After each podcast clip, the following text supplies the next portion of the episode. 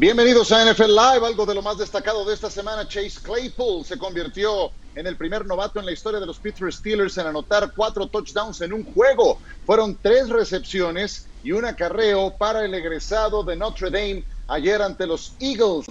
Ahí está despuntando esa gran generación de receptores abiertos del 2020. Mauricio Pedrosa, ¿cómo estás? Ciro, necesitaban los Cowboys una buena producción de Zeke Elliott y la tuvieron después de la lesión de Dak. Dos touchdowns por tierra, el décimo juego en su carrera con dos o más touchdowns terrestres, 45 ya para los Dallas Cowboys, segunda máxima cifra para las primeras cinco temporadas de un corredor de Dallas. Pero regresemos con los Steelers, porque Big Ben lanzó tres pases de touchdown. Ya hablabas de la producción y de la química que ha encontrado con Chase Claypool. Y tal vez de lo más destacado, Ciro, cero intercepciones para Rodlisberger en cuatro juegos, diez touchdowns, una sola intercepción. Y ahí poquito a poquito van avanzando los Steelers.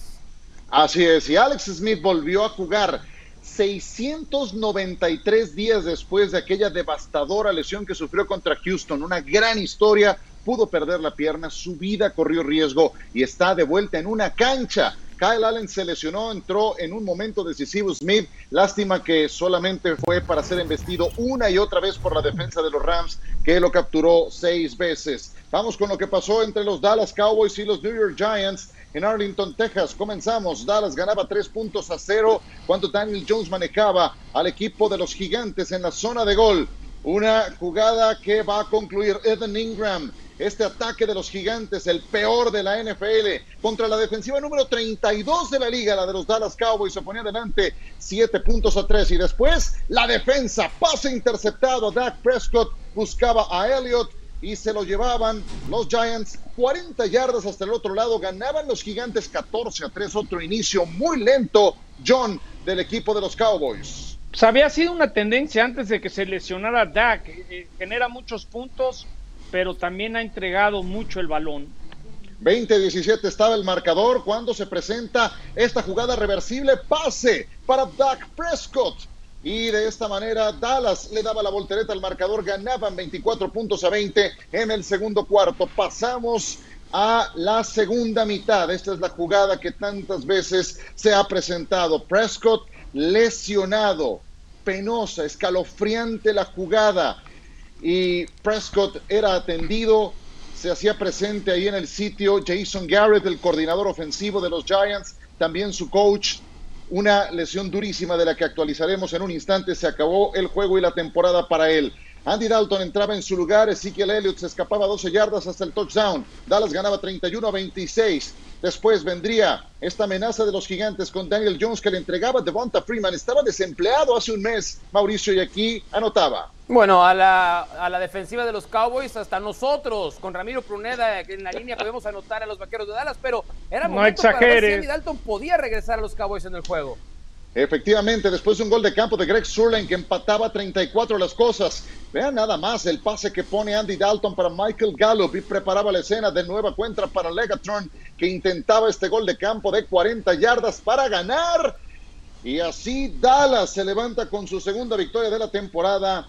Le ganan 37 a 34 los gigantes de Nueva York, pero le salió muy cara la victoria. Dak Prescott se fue del partido con una fractura en el pie, terminó la temporada y es de lo que todo mundo habla en el entorno del equipo de los Cowboys. Remontaron siempre los Giants ante ese equipazo que es New York, otro inicio lamentable en el primer cuarto, perdían por 11 sin eficiencia en la zona roja y con 33% en conversión de tercer down. Luego todo cambió.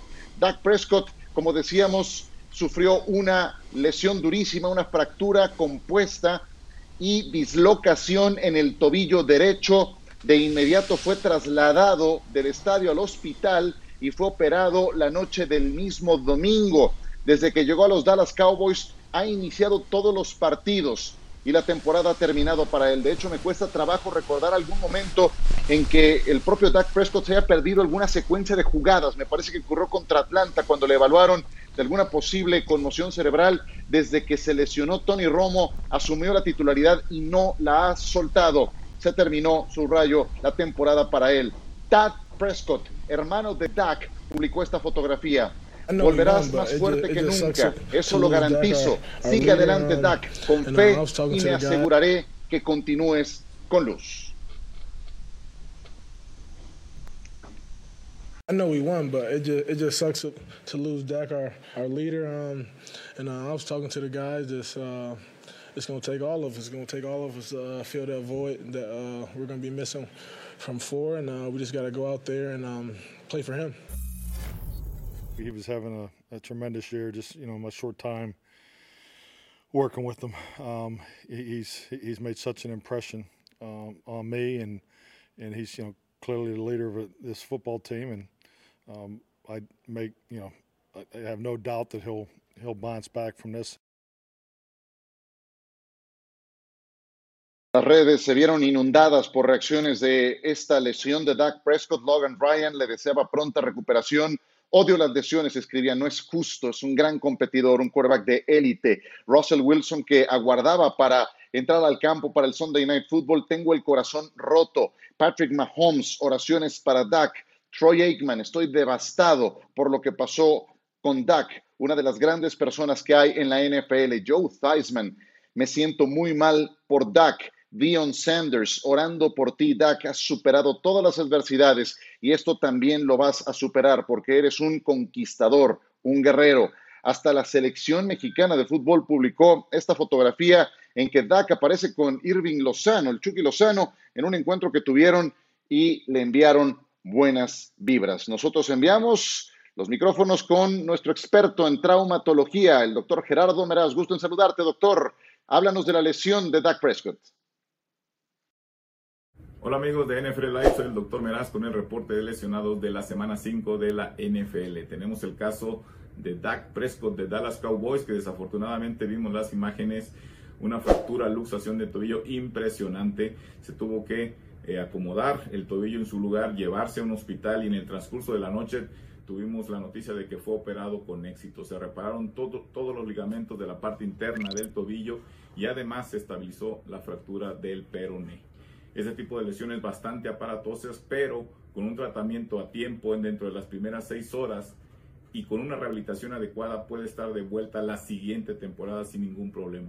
Se espera que Dak Prescott esté de vuelta a los emparrillados por lo menos para entrenar alrededor de los 3 a 4 meses y su completa recuperación hasta los 6 meses. Entonces veremos qué pasa con Dak Prescott. Por lo pronto se pierde toda la temporada y veremos qué hace Dallas sin su coreback titular. Yo soy el doctor Meraz. Nos vemos la siguiente semana.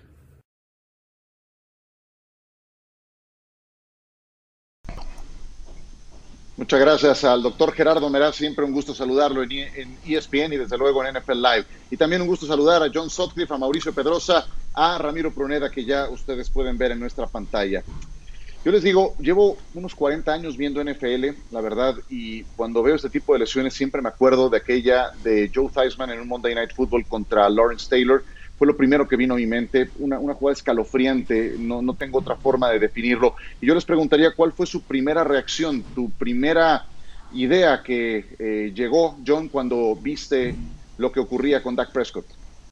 Pues como que cierras los ojos, como que no quieres ver la imagen, te das cuenta del dolor, de lo que significa y hasta mala suerte. Creo que a Dak no le han salido las cosas como él esperaba, pero a final de cuentas me dio lástima, ¿no? Mucho coraje que, que otra figura de la NFL se lesiona. He tratado a Dak Prescott. Un día en los vestidores me lo presentó Jason Witten. Estuvimos hablando de tequila, de México. Es un super chavo. La verdad, lo que dice Theismann es muy cierto. Es muy querido, es muy educado, gran compañero y dolió. Creo que toda la gente que ayer se le acercó te demuestra el cariño que le tienen a Dak, pero ni modo, ahora tendrán que brindarle la temporada a su coreback fallido les hago la misma pregunta, Mauricio Ramiro, y, además de todas las derivaciones que tiene, porque él no tiene contrato para la próxima temporada, eh, me queda claro que si no es Dallas, alguien más le va a pagar un gran contrato multianual como el que él quiere. Eh, llevándolo a esos otros terrenos, ¿qué fue lo primero que pensaron, Mauricio? Es que yo sí después del shock de, ver la jugada, lo, lo primero que hice de verdad fue llevarme las manos a la cabeza y decir, su contrato ¿Cuánto tiempo hemos estado hablando del contrato de Dak Prescott? Y mi siguiente reflexión fue, creo que es momento de dejar de criticar a aquellos jugadores que hacen lo que tienen que hacer para que les paguen. El jugador de fútbol, todos los jugadores, todos los atletas profesionales están expuestos a lesiones, pero creo que muy pocos al nivel de los jugadores de fútbol americano, porque acá no hubo malicia de ninguna manera, aquí fue un accidente laboral. Y yo sé que son privilegiados y ganan millones de dólares, pero eso no nos debe voltear la cara para decir, estos cuates hay veces que toman decisiones porque necesitan que les paguen. Y hoy creo que todo el mundo se toma un momento de reflexión para decir, venimos de ver a Alex Smith una gran historia de vida y el fútbol americano es cruel a veces y nos presenta ahora la historia de Dak Prescott. Fue lo primero que me llevé como reflexión, pero sí creo que es importante que respetemos un poco más esa parte de los jugadores. Eh, ¿Tú qué dices al respecto, Ramiro, habiendo estado en tantos y tantos juegos y habiendo jugado el fútbol americano a este nivel? Fue doloroso, fue como hizo Mau, en ese momento estábamos en el Red Zone, eh, Javier y yo, y en el momento que vi la lesión dije es una fractura, y lo único que estaba en mi mente o en mi cabeza pensando, viendo la jugada es solo que no haya sido una fractura expuesta, porque esto alargaría el proceso de regresar al campo. Y así como lo estaba diciendo Mau, eh, la misma presión que tienen los jugadores por dar esa yarda extra, por dar e, e, ese motivo de espectáculo para tener el contrato que ellos creen merecer es una jugada totalmente eh, accidental. El jugador de los gigantes estaba colgado de la mano derecha sobre el balón porque se lo querían quitar, porque sintió que estaba desprotegido, pero al final de cuentas parte del fútbol. Y ahora lo que sigue para Dak Prescott es recuperarse. Y tuvo el mismo día en un ejemplo de, persistencia, de, un gran valor emocional y, y, todo lo que representa Alex Smith. Creo que tiene ahí un gran ejemplo. Alex Smith lo más seguro es que le va a hablar a Dak Prescott, que esté tranquilo con todo lo que va a suceder. Así que vamos a tener Dak Prescott para la próxima temporada y con el contrato que se merece. Porque a mí en lo particular fue uno de los que cayó con su espectáculo de estos cuatro juegos.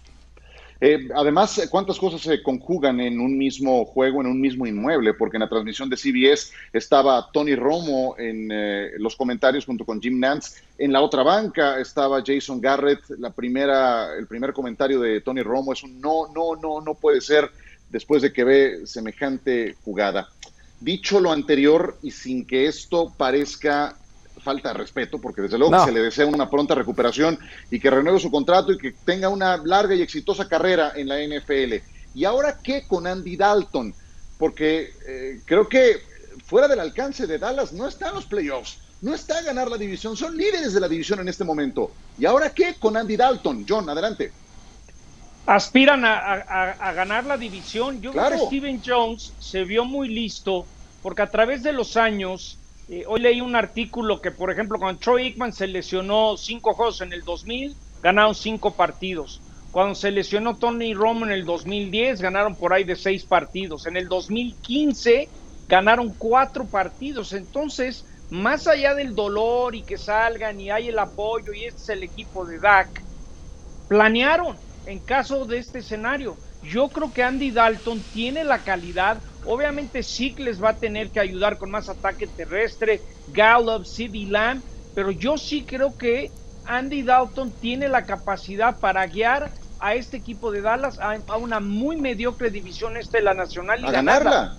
están, en, están en una muy buena posición, dado las circunstancias de la lesión de Dak. Tienen coreback para ganar y no tienen gran competencia. Si la defensa se enfoca y esto se lo dedican y se concentran y no cometen errores, Dalton puede guiar a Dallas a ganar la división y a los playoffs. Pero hay un motivo por el que Dalton salió de Cincinnati, hay un motivo por el que Dalton hoy era un mariscal de campo suplente y tiene que ver con su rendimiento dentro del terreno de juego.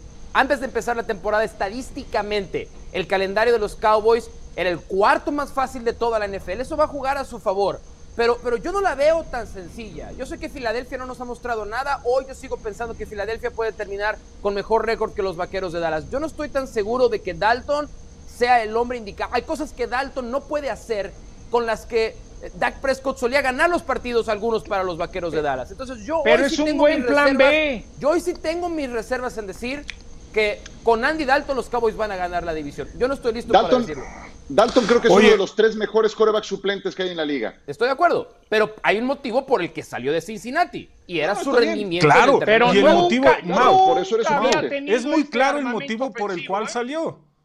Pero va a ser muy claro el motivo por cuál salió. Tiene la primera selección en Cincinnati. Joe Burrow va a hacer un excelente trabajo. Lo hemos visto a lo largo de esta temporada, cómo ha ido madurando. Pero en referente a lo que tiene y lo que está pasando con Dallas en la división es más que claro. Si bien hemos visto destellos de Filadelfia, como el juego que le ganaron a San Francisco, pero después todos los mismos eh, destellos pasan al contrario. Las grandes jugadas que le pueden hacer, los grandes pases y errores que el mismo Carson Wentz nos ha demostrado que ha cometido durante esta temporada. Dalton no tiene la calidad, pero tiene la experiencia. Pero, Nunca pero, había tenido un arsenal de, receptores de, esta manera. ¿Han visto la defensiva no, no, a ver, de Dallas? Claro, claro. Pero has visto los receptores. Hacer 35 puntos por partido. ¿Viste la calidad de receptores, Mau? Mismos ¿Viste la calidad de receptores? Tenía porque en los peores momentos. Y tenía un gran corredor como Joe Mixon. Uno. Y tuvieron que. y, fueron el peor equipo de la liga la temporada pasada. Con Andy Dalton. aquí solo uno. Mau, Mau. Fíjate, Mau, aquí lo más importante, tenían a AJ Green y solamente. Aquí tiene tres receptores que están demostrando. Michael Gallup le salvó el juego a Dalton en la última serie para ponerlos en posición de gol de campo. Cedric Wilson está haciendo un excelente trabajo. ¿Y qué se puede decir o qué le puedes pedir a CeeDee Lamb? Se está convirtiendo en el receptor número uno porque a Mari Cooper ah, tiene destellos, pero no. ha sido su temporada Ramiro, le van a pedir tres hombres de 40 Yo nada más. puntos por partido vamos a quedar claro con algo. Andy Dalton era el plan B. El plan B ya hay que ejecutarlo. Obviamente que hay muchas cosas que tienen que mejorar, pero Andy Dalton lo que sí tiene que empezar a hacer, que a Dak le estaba costando trabajo, es cuidar el balón. Mientras él no comete errores tontos, no ¿Viste la última temporada de Dalton? Sí que establece el, establezca el, ataque terrestre. Ahí va a estar Andy Dalton. Ojalá se arme la controversia, que Dalton gane la división, se meta a la segunda ronda de los playoffs y, y digan a quién se van a quedar, a Dak o a Dalton. No, no, es que en realidad, no, no, en realidad, circunstancias, Dalton es muy buen backup para esta circunstancia. chance a mí. Yo creo que este equipo podía ganar la división con Dak y también la puede ganar con Dalton.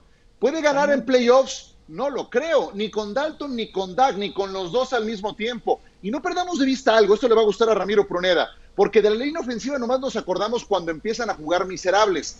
Traen a los dos tackles ofensivos suplentes. Se retiró Travis Frederick para esta campaña.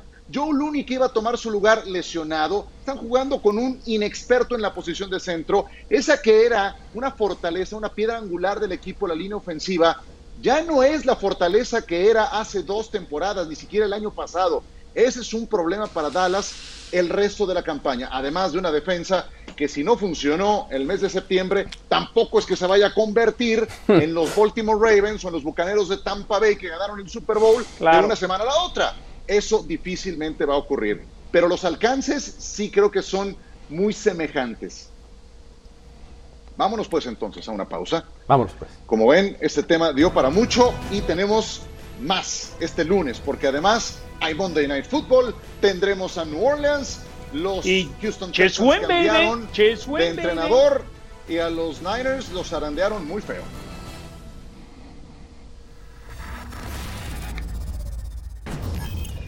Vamos con los Raiders, por supuesto que merecen su mención. Enfrentaban a los Kansas City Chiefs en Arrowhead. La primera mitad fue un auténtico tiroteo. 24 iguales se fueron al descanso. Y ven nada más a Patrick Mahomes. Rola al lado derecho, pase a la zona.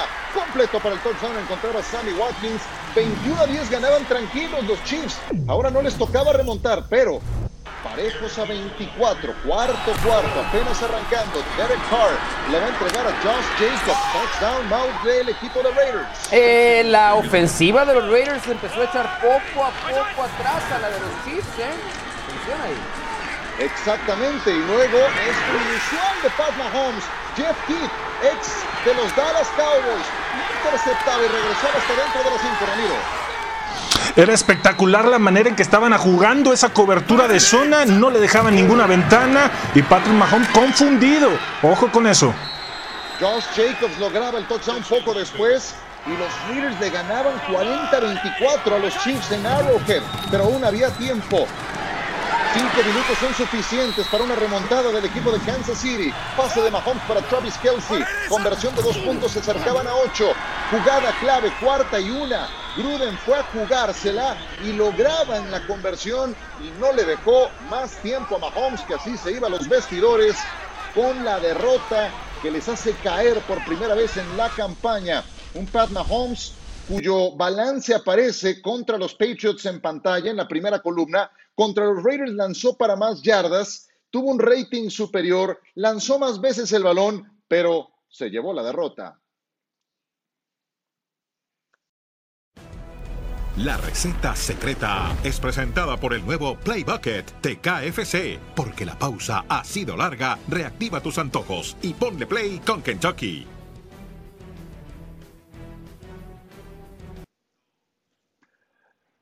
Le vamos a preguntar al más Raider de los cuatro, un aficionado negro y plata de hueso colorado como John Sutcliffe, ¿cuál fue la receta secreta que empleó Raiders para ganarle a Mahomes en Arrowhead? Pues yo creo que esa receta, Coach Gruden, empezó a, planearla de no les fue bien contra los Chargers, sacaron la victoria, no les fue bien contra los Patriotas y creo que la receta fue encontrar cómo romper esa defensa de los jefes que solamente había permitido 20 puntos como máximo, les metieron 40 puntos. Creo que queda claro que cuando Henry Ruggs eh, no está lesionado, este receptor novato es muy vertical, Josh Jacobs, Waller, el, ala cerrada, y creo que también demuestra la confianza que le está teniendo Coach Gruden a, a Derek Carr. Yo creo que los Raiders no sé a dónde van a llegar, qué tan lejos logren esta temporada, pero mostraron que son competitivos y tienen un gran entrenador en jefe.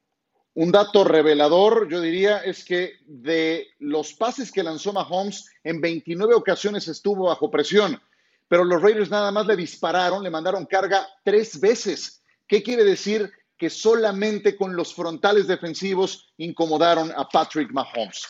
Muchas gracias, señor Sotcliffe. Nosotros continuamos. Vamos con Pittsburgh para que no se moleste el señor Pedrosa. ¿Cómo le fue a los Steelers que están invictos y que buscaban ponerse con cuatro ganados y cero perdidos ante los Philadelphia Eagles? Vean nada más a Miles Sanders. 74 yardas escapó Mauricio esta touchdown. Sí, a ver, con los Steelers, ojo, porque el récord es 4-0 pero hay pasajes en los partidos en los que la defensiva no se ve tan dominante como creía.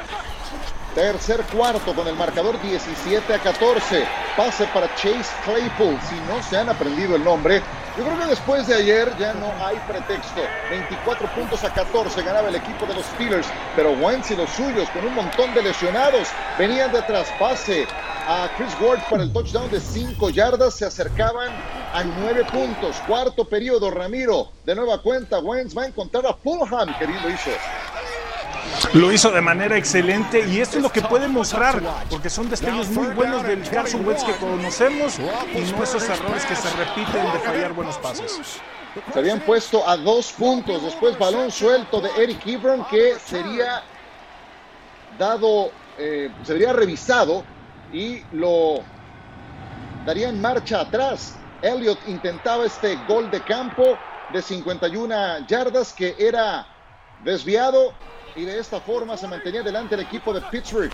Después, Roethlisberger trataba de congelar el partido solamente con dos puntos de ventaja. Otra vez Chase Claypool para la anotación, cuatro touchdowns de este novato en este encuentro. Y de esta forma los Steelers se mantienen invictos. Chase Claypool junto a Jerry Butler y Harlan Hill, los únicos novatos con cuatro touchdowns en un partido desde 1954. Así de inusual sido lo que vimos en este encuentro. ¿Qué aprendimos de estos Steelers, Mauricio Pedrosa, que por primera vez desde 1979 están con marca de cuatro ganados y cero perdidos? Que no le han ganado a nadie. Yo no me compro el 4-0 de los Steelers como un récord que nos puede hacer decir, este es un equipo que va a competir para llegar al Super Bowl. Entre los cuatro rivales que ha enfrentado Pittsburgh, tres juegos han sido en casa. E insisto, entre esos cuatro rivales hay dos victorias acumuladas. Vamos a ver el siguiente juego contra los Browns. Esa es una prueba más fehaciente para saber cuál es el verdadero nivel.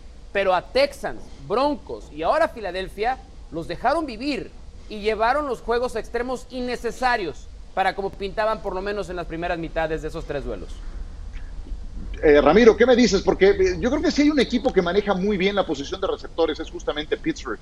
Y salen de la nada, los moldean de gran forma. Aquí han encontrado a uno nuevo.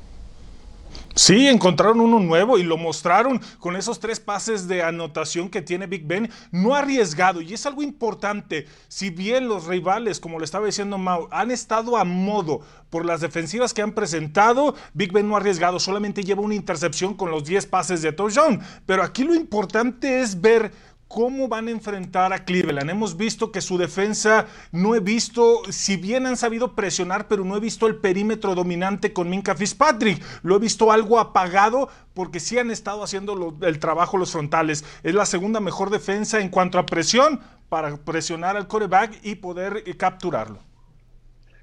Perfecto. Bueno, con eso cerramos el tema. Seguiremos hablando de los Steelers que se mantienen invictos en aquella temporada del 79.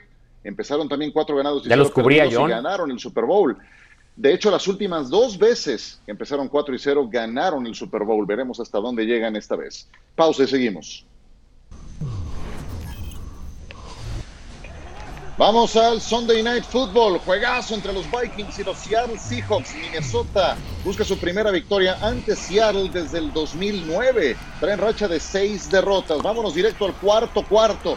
Dominio de Minnesota en casi cada rubro estadístico. Cousins encontrada a Adam Thielen para su segunda anotación de la noche. 26 a 21 adelante Minnesota. Cuarta y centímetros. Alexander Madison se va a quedar corto de la conversión y retomaba el balón Russell Wilson y el equipo de Seattle.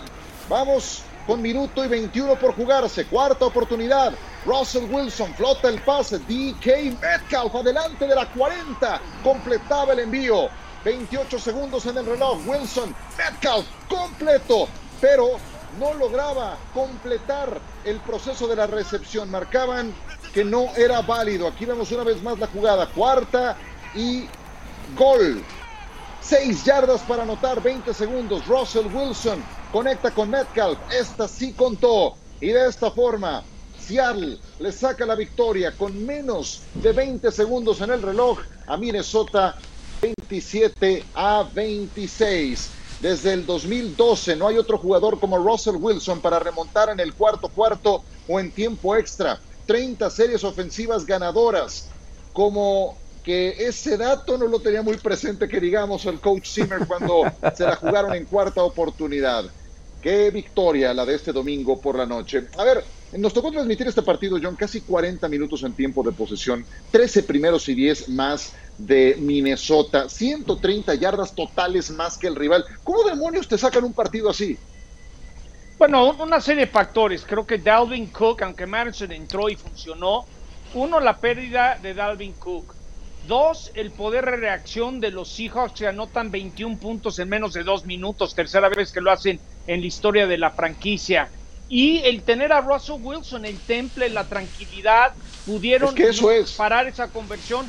Tienes a alguien que le Por ahí hubieras empezado. Que los pudo guiar. Sí, es que por ahí hubieras empezado. No, no, no. Era, más fácil. No, pues porque, los Seahawks tienen al MVP que es Russell Wilson, el mejor jugador en la NFL hoy en día. no te vayas por la fácil. No, es que es partido, fácil, es que es real. Dalvin Pero sí está más contundente. ese es el efecto de Russell Wilson. La lesión de Dalvin Cook. John, ese es el efecto de Russell Wilson. Russell Wilson parece que cuando lo ponemos en contexto, parece que es la respuesta fácil, pero no lo es, porque no cada equipo tiene un Russell Wilson. Yo estoy de acuerdo contigo. A ver, este juego es bien mental.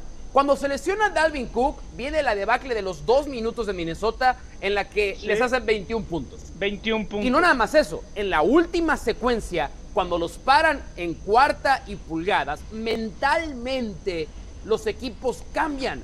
Por eso yo no entendí y no compartí la decisión de Coach Zimmer. Yo tampoco. Había que patear. Yo sí la compartí. Lo peor que te, voy a decir por qué la comparto. Mau, Mau, Mau, Mau.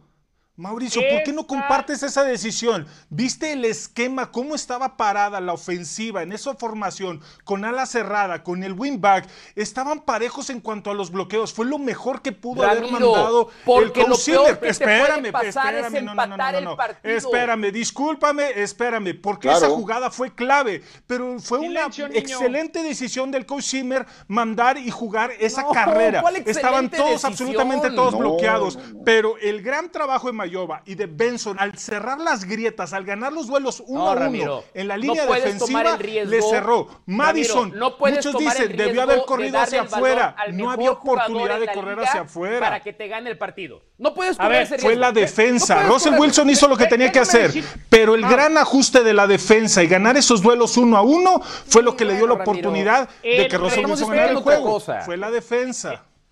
de ese respeto que hablas que le tienen a Russell Wilson, los vikingos no querían la patada y ocho puntos de decir, ahorita a este cuate le damos tiempo, nos empata con conversión de dos puntos después de la anotación. Yo- yo sí mí, creo que debió Minnesota- jugar gol de campo, ¿eh? Totalmente, Para mí, como diría para Lalo. mí, Minnesota se la jugó bien. Ya no se Las escucha, posibilidades eran Pero de no se la jugó primer bien, día y matar el partido. No, no les funcionó la jugada. A Por mí eso, a ver, me gustó. el Estás gol de fuera de, campo, casa, John, mata al perro nada de más. una Sin vez. público, sin Está bien, público. por eso. Estás, ju- juegas el gol de campo, anotas ocho, te vas adelante por ocho puntos. Como dice Mauricio, te anotan un el peor de los escenarios. Seis puntos más conversión de dos puntos te empatan. La defensa de Seattle estaba desgastada, había estado 40 minutos en el terreno de juego. Creo que sus posibilidades eran mejores en caso de haber pateado un gol de campo, considerando que Russell Wilson además Y Ciro. viniendo de atrás es el mejor. Y nada más agrego Sí, sí. una última. Sí creo que es Russell Wilson la explicación de todo esto. Lo que llaman un clutch quarterback. Exacto. Ese que a la hora grande te demuestra su mejor versión. Y me sobran dedos de la mano para los clutch quarterbacks que hay actualmente en la NFL. Russell Wilson, por supuesto, Aaron Rodgers, Tom Brady. Y de ahí, los que me digas, faltan Pat Mahomes, Patrick por Mahomes, supuesto sí. pero lo- me cuesta trabajo encontrar otros que puedan llegar a elevar su nivel en ese momento de alta presión. Kirk Cousins evidentemente no es uno de ellos. Es la gran diferencia de tener un privilegiado como Russell Wilson y alguno del resto de la lista. Bueno, además, Seattle y Russell Wilson tienen de clientes a los Minnesota Vikings. Lamento Oh, ese ya era innecesario. Pues, ¿qué te digo? 7 y 0 Saludos en es la casa. marca. 14-2 en partidos definidos por una posesión desde el 2019. Are you ready? Is you ready? Ready? You say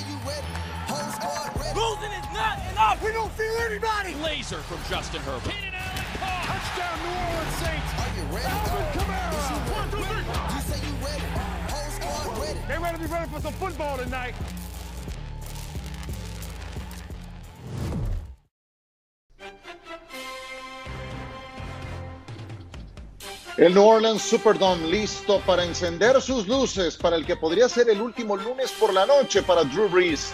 Monday Night Football ha sido un marco de grandes momentos para él. En 2019 rompió el récord de Peyton Manning de pases de touchdown. En el 18 rompió el de yardas por pase también de Peyton. En 2011 el récord de Dan Marino de yardas aéreas en una temporada. Drew Brees le lleva 19 años de edad a Justin Herbert. Buenas sensaciones ha dejado Herbert hasta el momento, sus números lo reflejan, pero llevan tres derrotas consecutivas los Chargers. Breeze con seis touchdowns, dos intercepciones, pese a que no ha tenido Michael Thomas desde la semana 2. Señores, ¿con quién se van? ¿Con el veterano o con el más joven, John? Yo me quedo con los Santos de Nueva Orleans. Eh, nu- nunca sabes con los Chargers eh, qué va a surgir, pero su defensa contra el pase no anda bien. Es un equipo que la segunda mitad defensivamente se cayeron eh, la semana pasada contra los Bucaneros. Sí, Michael Thomas trae problemas internos y no va a jugar, pero vi suficientes señales muy buenas. Hasta daría los siete puntos. Ya si me dices, compraría medio punto y lo bajaría a seis y medio, pero me gustan los Santos hoy. Bueno, limitan- limitándonos a la pregunta que realmente nos hiciste, Ciro, que es hablar de los mariscales de campo para esta noche, yo quiero adherirme a lo que tú propones y estoy de acuerdo con ello. La respuesta sigue siendo Drew Brees. Tú hablaste de los grandes momentos de Brees en Monday Night Football. Bueno, fue justamente en un Monday Night Football el que nos, en el que nos comenzamos a cuestionar si ya estábamos listos para enterrar su carrera. Y creo que la respuesta debe ser todavía no, sobre todo después del último encuentro en el que su brazo se vio mejor, su toma de decisiones no fue tan precipitada con todo y que no contaba con Michael Thomas. Y creo que del otro lado con Justin Herbert las primeras señales son muy buenas. Sí, han perdido tres juegos, pero Ciro, tuvo contra los cuerdas a los Chiefs de Patrick Mahomes y tuvo contra los cuerdas a los Bucks de Tom Brady. No es menor Sí. lo que está haciendo Justin Herbert, sobre todo con los 11 titulares que han caído en algún punto de la temporada, titulares lesionados para el equipo de Los Ángeles. Sí, a ver cómo le va en acuerdo. Time. También.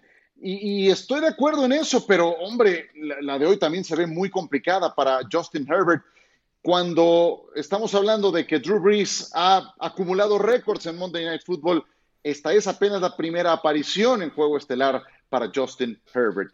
Las bajas, ya que hablábamos de ese tema, para hoy tenemos que incluir en esa larga lista a Austin Eckler por un lado y a Michael Thomas por el otro. También fuera para este partido Brian Bulaga y Trey Turner con los eternos problemas que tiene en la línea ofensiva el equipo de los Chargers. Y hablando justamente de Michael Thomas, no estará para el juego de hoy, pero ya no es por la lesión esa que acarrea desde la semana 1. Ahora fue porque se peleó con un compañero en el entrenamiento, con CJ Gardner Johnson.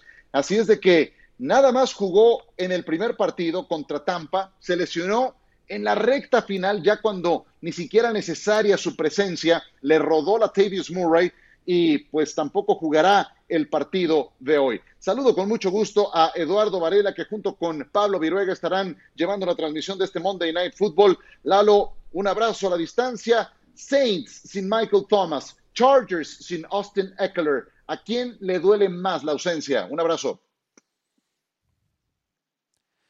Un abrazo. Para mí, desde mi punto de vista, nunca un receptor va a ser más que un corredor, nunca, ¿sí? Porque el receptor va a depender del mariscal de campo, mientras que el corredor, me van a decir, depende de la línea. Ok, también puede ser. Pero por algo, Austin Eckler en los últimos cuatro años es el corredor que tiene el mejor porcentaje de yardas desde la línea de scrimmage como receptor y como corredor. Austin Eckler y sobre todo que es un mariscal de campo novato que depende de su ala cerrada, depende del corredor y por más que se ha lanzado 300 yardas en dos de los primeros tres inicios que ha tenido Justin Herbert, es, Eckler, no hay eh, duda alguna. Ya si me dices que he visto en, Drew Brees en este, en este año, que lo veo disminuido más allá de lo de Michael Thomas. Sí, le ha dolido punto. esa ausencia. Emmanuel Sanders es el llamado a dar un paso adelante.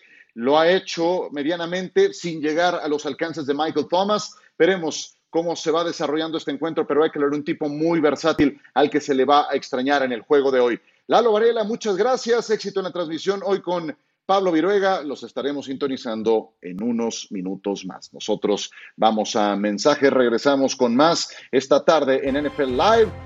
Tenemos mucho más de lo que dejó esta semana 5 de la NFL. Tenemos que ver a los Delfines de Miami que enfrentaron a los 49 de San Francisco y también cayó un entrenador más con los Atlanta Falcons. Así luce el Mercedes-Benz Superdome, la casa de los New Orleans Saints, a hora y media de que arranque el partido.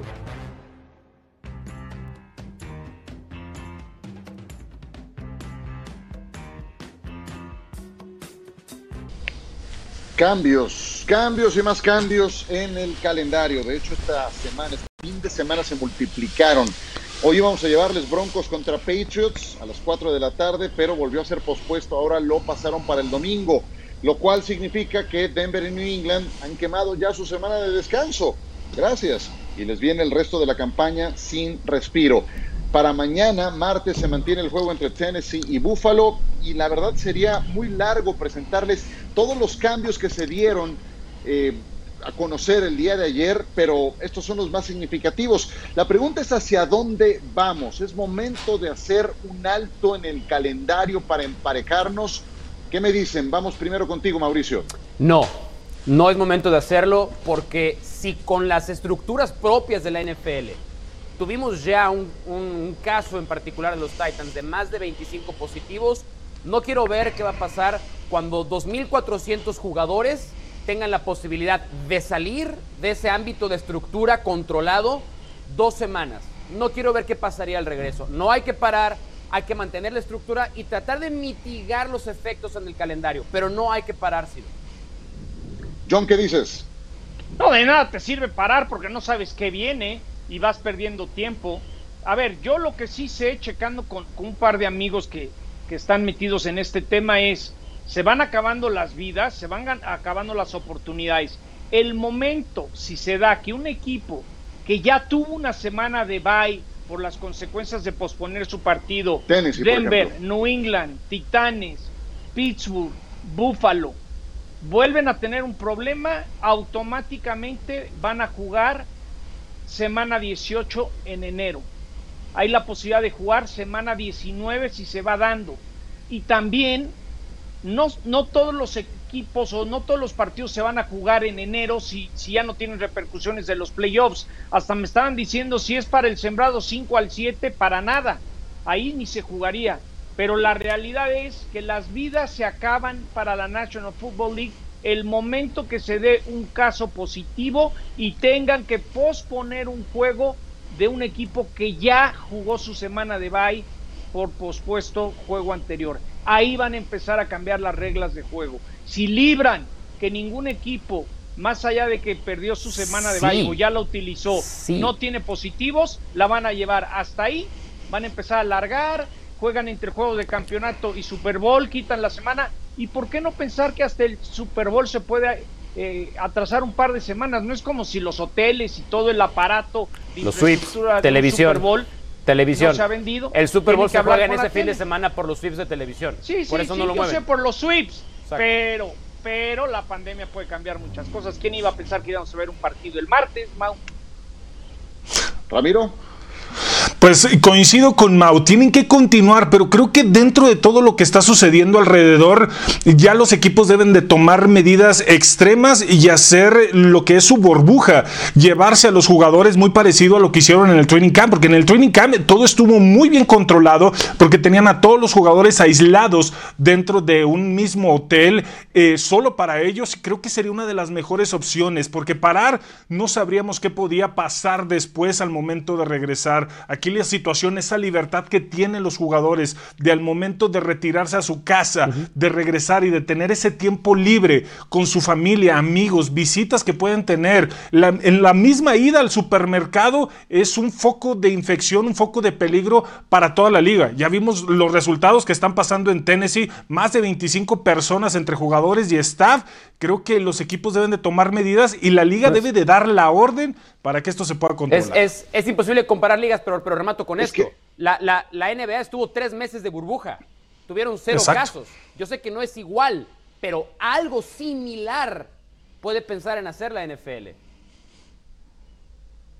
Pues por lo menos en los playoffs, Mau. ¿Sí? Algo. En los playoffs, efectivamente, y para que esto de una burbuja, al menos por equipo, proceda en temporada regular, el sindicato de jugadores tendría que dar su brazo a torcer, porque fue algo que no concedieron dentro de las negociaciones para llevar a cabo esta temporada. Y evidentemente hay molestia de los jugadores. Imagínense, estás preparando toda la semana un partido y te avisan a la mera hora que no se va a jugar y que esta fue tu semana de descanso cuando te la pasaste metido trabajando, pues de qué sirvió.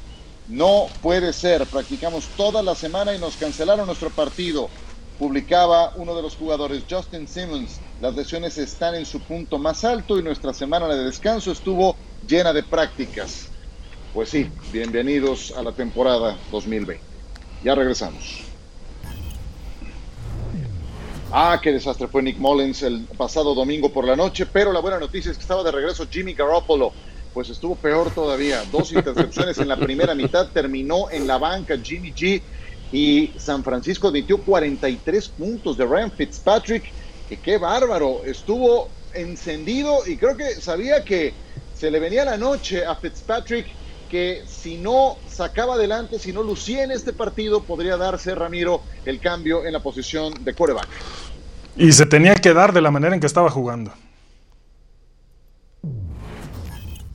Muy bien, por lo pronto Dan Marino ya tiene compañía. Estos son los quarterbacks de los Dolphins con 350 yardas, tres touchdowns o cero intercepciones en un juego. Dan Marino lo hizo cuatro veces, pues ya lo acompaña ni más ni menos que Ryan Fitzpatrick. La jornada de ayer dejó consecuencias. Los Falcons volvieron a perder, esta vez en casa y de fea forma ante los Carolina Panthers. Y eso hizo activar la guillotina, no nada más en el entrenador en jefe, también se va el gerente general, eh, Thomas Dimitrov. Dan Quinn me da la impresión jamás pudo recuperarse de aquella derrota en el Super Bowl. Lo anunciaron apenas el eh, domingo, poco después de esa quinta derrota de la temporada, así lo decidió el señor Arthur Blank y Rich McKay, que fuera el gerente general de los Tampa Bay Buccaneers cuando fueron campeones, es el que queda a cargo del de eh, equipo desde el punto de vista gerencial. El fin de una era, ciertamente, pero lo que fue el equipo de Atlanta del 2018 a la fecha miserable, 14 ganados y 23 perdidos. Una breve reflexión de este cambio. John, adelante.